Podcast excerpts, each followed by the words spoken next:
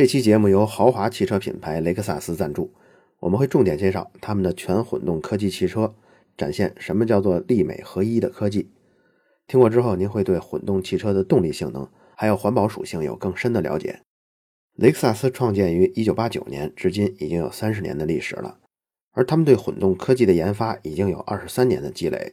比起近几年雨后春笋般的混合动力车，雷克萨斯的全混动技术更加成熟有经验。它哪些车是混动型号呢？从它的型号就可以看出来。你看，像 CT 二百 H、ES 三百 H、GS 四五零 H 等等等等，凡是这个后缀带着一个 H，就是 hybrid 这个单词的缩写。混动是电力跟燃油动力的混合。懂车的听众肯定也知道，混动分好几种。不少厂商为了突出自己的技术，给混动起了很多名字。当然，他们在技术上是各有千秋的。但是，如果我们把握实质的话，就会发现，它们之间的本质区别还是在于电能在行驶中所占的比例的高低。比如最轻的情况下，这个电力甚至都不能作为单独的动力让汽车行驶，只能是辅助发动机。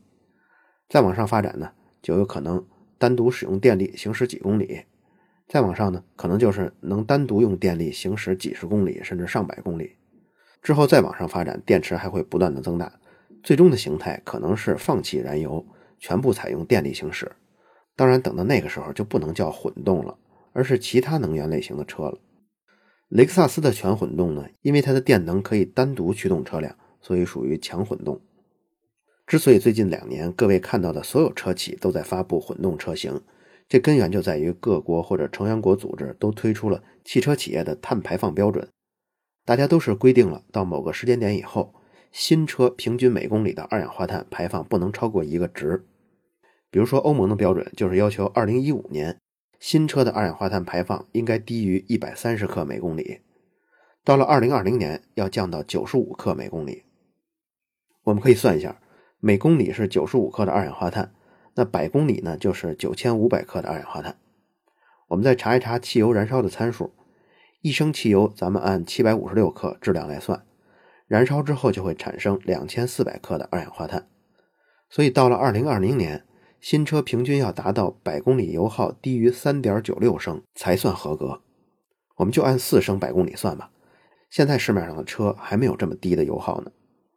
如果真的去统计，现在的车八到十升每百公里是正常的，所以对所有的车企来说，这个指标其实压力挺大的。这个压力就来自于。燃油发动机，它的燃烧效率实际上经过一百多年的发展，已经接近极限了，再提高的空间不大了。而现在面临的是把废热给消减百分之五十以上，那么只好就从发动机的外部来提升。我们知道，发动机在某一段的转速跟扭矩下，会有一个峰值的燃烧效率。比如说，在一千八百转、一百五十牛米的时候，那会儿燃油消耗呢可能是三点五升每百公里。但是，同样的这个发动机在堵车的时候停停走走，这个时候燃油消耗量可能就是六升每百公里。所以，发动机不是都不行。那假如有一种方法能让发动机只工作在高效率那个区间，不是更好吗？所以，这就是混合动力出现的最初的想法。雷克萨斯现在的全混动车在行驶的时候，就是在那些发动机不良的工作区域，电动机会顶上。电动机虽然也有最佳的工作效率区间。但是效率上的差距远没有发动机相差那么多。当然，你要看是同步电动机还是异步的，反正是作为辅助用，只要是设计合理，不论是哪一种，效率达到百分之八十五到百分之九十都不是什么难事儿。这个电动机呢是由电池供能的，所以电池也需要充电。给电池充电的这个发动机，因为不太需要调整工作状态，它只需要按照恒流充电就够了。所以这个充电专用的发动机。是可以让它工作在一个指定的转速下，那会儿的效率也挺高的。雷克萨斯的全混动车就是采用这种非插电式的，它给电池供能的来源是来源于汽油。全混动作为一种新的功能，有不少用户就会担心电池的寿命。电池组的设计寿命一般都是整车的三到五倍，所以您就当它是一辆普通的车就好。这个电池呢，只是车上的一个零部件根本就不用我们费心这个零部件的寿命问题，就好比您买车，从来您也不把传动轴啊、发动机啊、变速箱的寿命单独拎出来担心一样。这些部件的寿命也是整车的三到五倍。只有这样，所有的部件拼合在一起，这个车的寿命才是正常值。当然，雷克萨斯也为了去除用户的担忧，专门为动力电池提供了十年或者是二十五万公里的无忧承诺。使用了这项全混动技术以后，雷克萨斯就可以把一辆大型的高性能的 SUV 的油耗做到九升每百公里以下。如果不采用这种技术，传统的设计油耗至少要十三四升了。像他们的 CT 二百 H。百公里的油耗，这个在汽车之家上有详细的测试。它是在市区跟近郊的道路上跑，两个人乘坐的时候，大部分使用节能的模式，在整个路段中有拥堵也有畅通的。最后实测的百公里是五点二六升。他们也测试了只使用节能模式，那会儿是四点八三升每百公里。这对一个一点八升排量的车来说，已经是非常抢眼的数据了。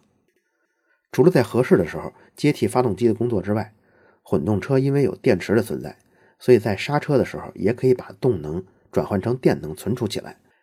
这个只需要你抬起油门踏板就能开始动力回收了。这个效果呢跟轻点刹车的效果很像。只要你开的温柔一些，你甚至在市区驾驶的时候都用不着踩刹车，这还省了刹车片了。这也是所有的混动车型的一个特有的功能。雷克萨斯销量最好的市场是美国，这可能和您印象中的不一样。您可能觉得美国人不是都开那种大皮卡吗？根本不在乎油耗。其实啊，那只是各种视频、各种电影中黑人或者是肌肉男、壮汉的风格，他们才用的。大部分美国的老百姓家用车不是那么夸张的。您想给家里人用，只要条件稍微好点的家庭，他就会选择安静一些的。家里人坐在车里可以互相聊天，能听得见。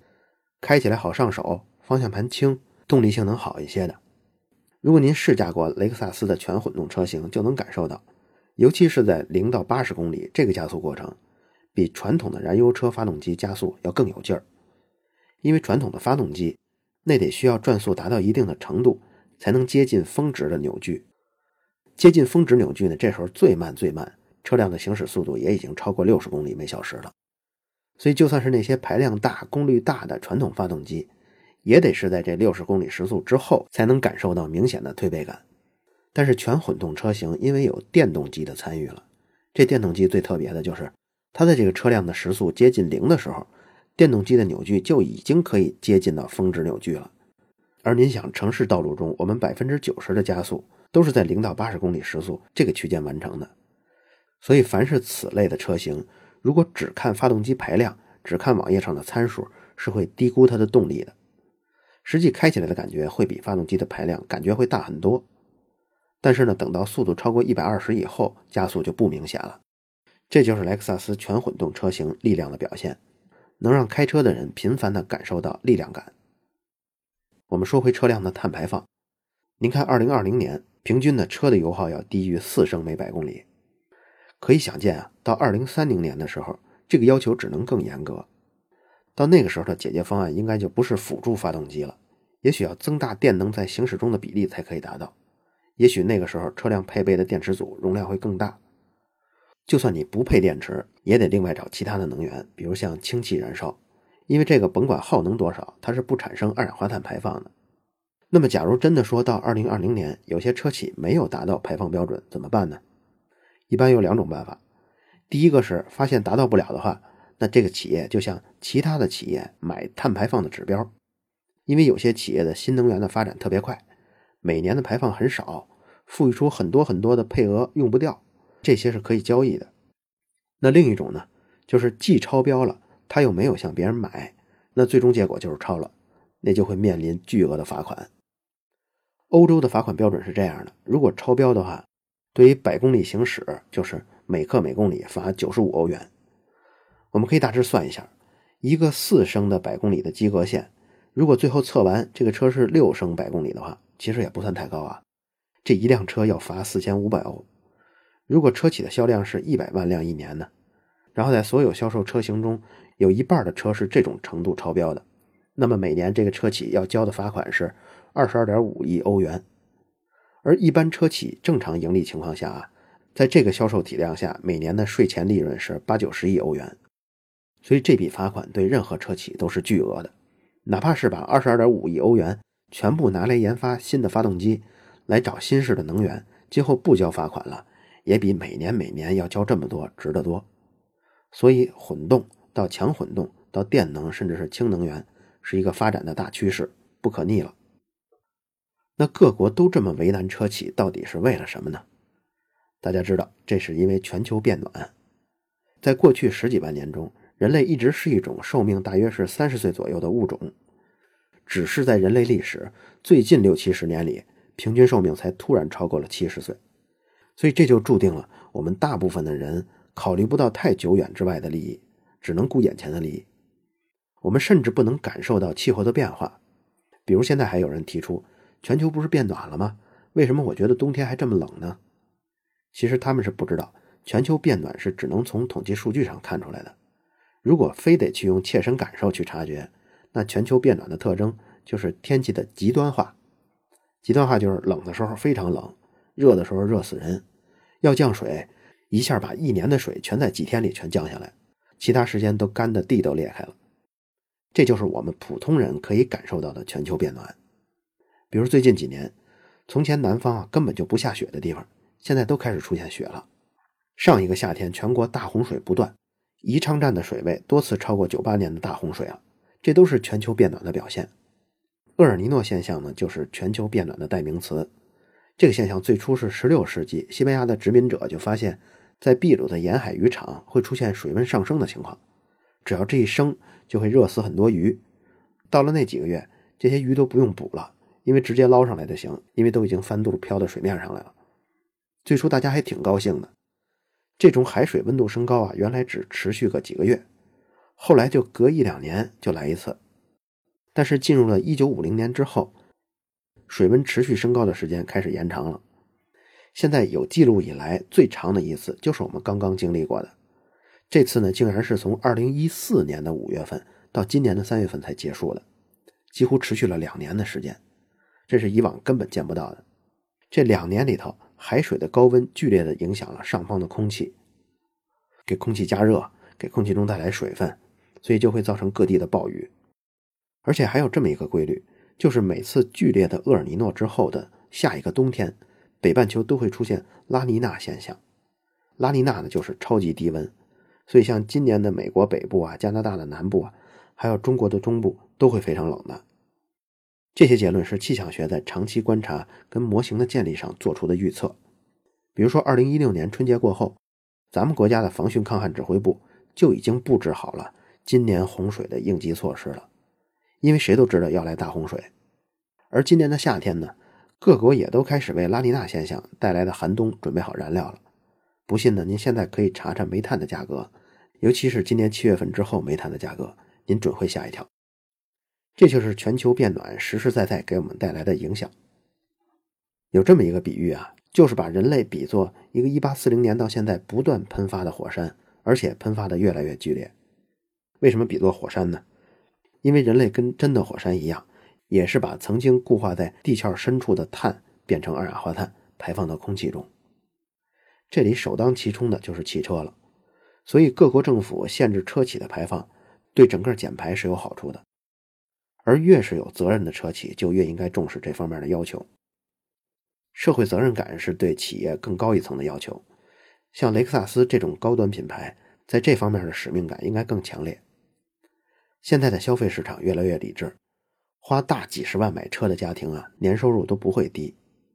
如果我们给社会精英画一个家庭年收入的最低门槛的话，那我觉得一百万到三百万，差不多就是这个范围。而且中国现在精英阶层的数量是在逐渐增加了。中国在连续三十多年的高速发展中，出现过很多凭借机会啊，或者是垄断啊，一夜暴富的土豪，但是他们不属于精英阶层。最近十年以来，新一代的富人，新一代的精英阶层，凭借着个人的辛勤劳动，凭借个人的才华致富，在市场自由竞争中脱颖而出的人，占比是越来越高了。没有文化只有钱的土豪。占比是逐渐缩小的，而且这些土豪他们的后代因为挥霍，也在加速这一代只有钱的人这种人的减少。最近十几年富起来的人已经越来越接近社会精英的身份了。社会精英的一个特征啊，就是他可以跳脱自身阶级的利益去思考问题。从这次各媒体密集报道美国大选，大家也能看出来，虽然绝大多数人选谁不选谁，他是参考这个人上台之后，我是不是能生活的更富足啊，压力会不会更小啊，生活会不会更有保障啊？但是您看，像大学教授、知识分子、互联网的精英，还有那些拥有博士以上学位的人，他们不仅仅从这个方面出发了，他们不选川普的理由，不是因为希拉里上台之后他们的收入会更多。其实是相反的，希拉里上台之后，他们的各方面收入都会有所下降，但是他们仍然反对川普上台。他们是从文明进程上判断的应该支持谁，所以这就是一种跳脱自身利益的思考。所以我们定义的精英是有主动牺牲意愿的，在有些历史作品中，像这样主动牺牲的意愿被描述成英雄主义。每一个社会精英都是一个英雄式的人物。这个时候，我们停下来想想，身边有没有这样的人呢？收入不错，坚持原则，愿意为更大的目标牺牲自己的利益。我想，有些人脑中可能已经浮现出具体的人了。我要说的是，这些人自古以来就是推动社会前进的力量。他们虽然占比非常少，但是这些人必须有。他们的消失是整个人类文明的损失。每次社会财富的大幅增加，都会涌现出一批社会精英来。而我们正在处于这次财富大增加的进程中。可能有人说经济放缓了，但是这个经济放缓指的是跟前二十年相比。现在的经济状况如果跟一九九零年比起来，放的再缓也强得多。虽然现在中国有很多地方令人失望吧，但是因为孕育精英的肥沃土壤已经出现了，重新涌现出一批精英是迟早的事儿。像遏制全球变暖这类事情，最初就是社会精英推动的。减少碳排放，说到底呢，就是会限制能源的使用，所以经济利益就会受损。但相比人类之后更长久的利益来说，好处还是多于损失的。也许继续这么排放下去，这种恶果对于当时提出减少碳排放的人来说，可能一辈子都赶不上。但是他们还是会促成一项全球性的限制性法案。这种思考方式能够得到一致的认同，也是因为各大车企中也存在这样的人来做决策的。像雷克萨斯这样的企业，如果能把碳排放降到四升每百公里，所有的车企都这么做之后，全球的碳排放会比现在少百分之九。这个数字相当于整个欧盟成员国所有类型碳排放的总额，所以这是一个不可小觑的数字。如果统计历史上出现过的百万人口的城市，在欧洲呢，伦敦跟巴黎是典型。从中世纪结束到一九六零年这五百多年的时间里头。这两个著名城市都是污染极其严重的，远不是咱们现在的雾霾可以比的。尤其是汽车诞生之后，更加剧了环境的恶化。但环境的自愈能力也很强。曾经臭气熏天的泰晤士河、塞纳河，现在都是碧水蓝天了。有大量的经验摆在前面，北上广深可能不用经历巴黎、伦敦曾经那么恶劣的环境，就能过渡到一个美丽城市。在这个过程中，混动汽车乃至最终的清洁能源汽车都是至关重要的。况且我们现在真的不需要大功率的车了，现在几乎没有城市不堵车的。不堵车的城市大都是因为欠发达，还没有车。最堵的像北京上下班高峰，平均时速都在八公里每小时，这都不比走路快多少了。所以对于一辆车的使用场景，百分之八十都是市区上下班。别说是四升排量的车发挥不出来，两升一样有富裕。另外就是咱们国家高速公路跟德国是不一样的，它有一个一百二十公里时速的限速，高速上呢还有逆行的，还有随意并线的，所以开得太快也不安全。在实际使用中，只要车辆拥有不错的低速阶段的加速能力就足够用了。而这方面，雷克萨斯的全混动正好提供了选择，在低速的时候主要是电动机工作。电动机可以在很低的转速下，比如说前百分之十的转速下，就输出百分之九十的扭矩，而且这个力量还是非常平顺的，不会出现任何顿挫啊、闯车的感觉。在低速行驶下，从零到五十公里，这加速是非常柔顺的。之后等到燃油发动机接管行驶了，这个扭矩也正好处于发动机的最大扭矩附近，这就是一种力量的感觉。力量呢，还有另一种感觉，它来自于我们的内心。它指的是一种稳固的价值观，比如说对现代城市生活风险的判断，雾霾呢就是一个典型的例子。相信各位都听说过无数雾霾的危害了，像朋友圈里、电视里这些内容很多。每年冬天一供暖，这些文章马上就出现了。但如果用雾霾对死亡率的贡献用这个值来衡量的话，雾霾啊是远不及长期吸烟的。如果真的非得用 PM 二点五的数值去核算的话，那差不多 PM 二点五要到三到四万的时候，它对死亡率的贡献才赶得上长期吸烟。我说这个呢，并不是说雾霾无害，而是当你了解了这些信息。当你在抱怨雾霾的时候，当你打算为此搬家移民的时候，可是你却还没有戒烟，这就是一种矛盾了。如果这个数字核算一下呢，那就是 PM 二点五到三万都很享受，怎么有一天突然出现了五百就叫苦连天了呢？类似的，因为缺少客观的判断而出现的各种焦虑跟恐慌，在城市生活中很多见，比如像地沟油和非法添加剂、奶粉事件、不合格的疫苗。疯狂的司机开车连撞数人，这些全都是现代社会里存在的风险。这么多恐怖的事件围绕在周围，我们还怎么生活呢？其实，只要我们想一想，当这些风险都没有了，我们去搬到一个山清水秀、没有雾霾、自己种地、自己养鸡、与世隔绝的地方，回归大自然的怀抱，那种生活不就是一九七几年中国的农村吗？那个时候的生活就是平均寿命五十多岁。可现在大城市，您看平均寿命是七十五岁，所以有得就有失，看您要哪个了。您要是选择衣食富足，活到七十五岁，那就得坦然接纳过度发展带来的这些风险，并且这些风险也因为现代科技的发展，可以通过像净水器呀、净化器呀、医疗手段加以弥补。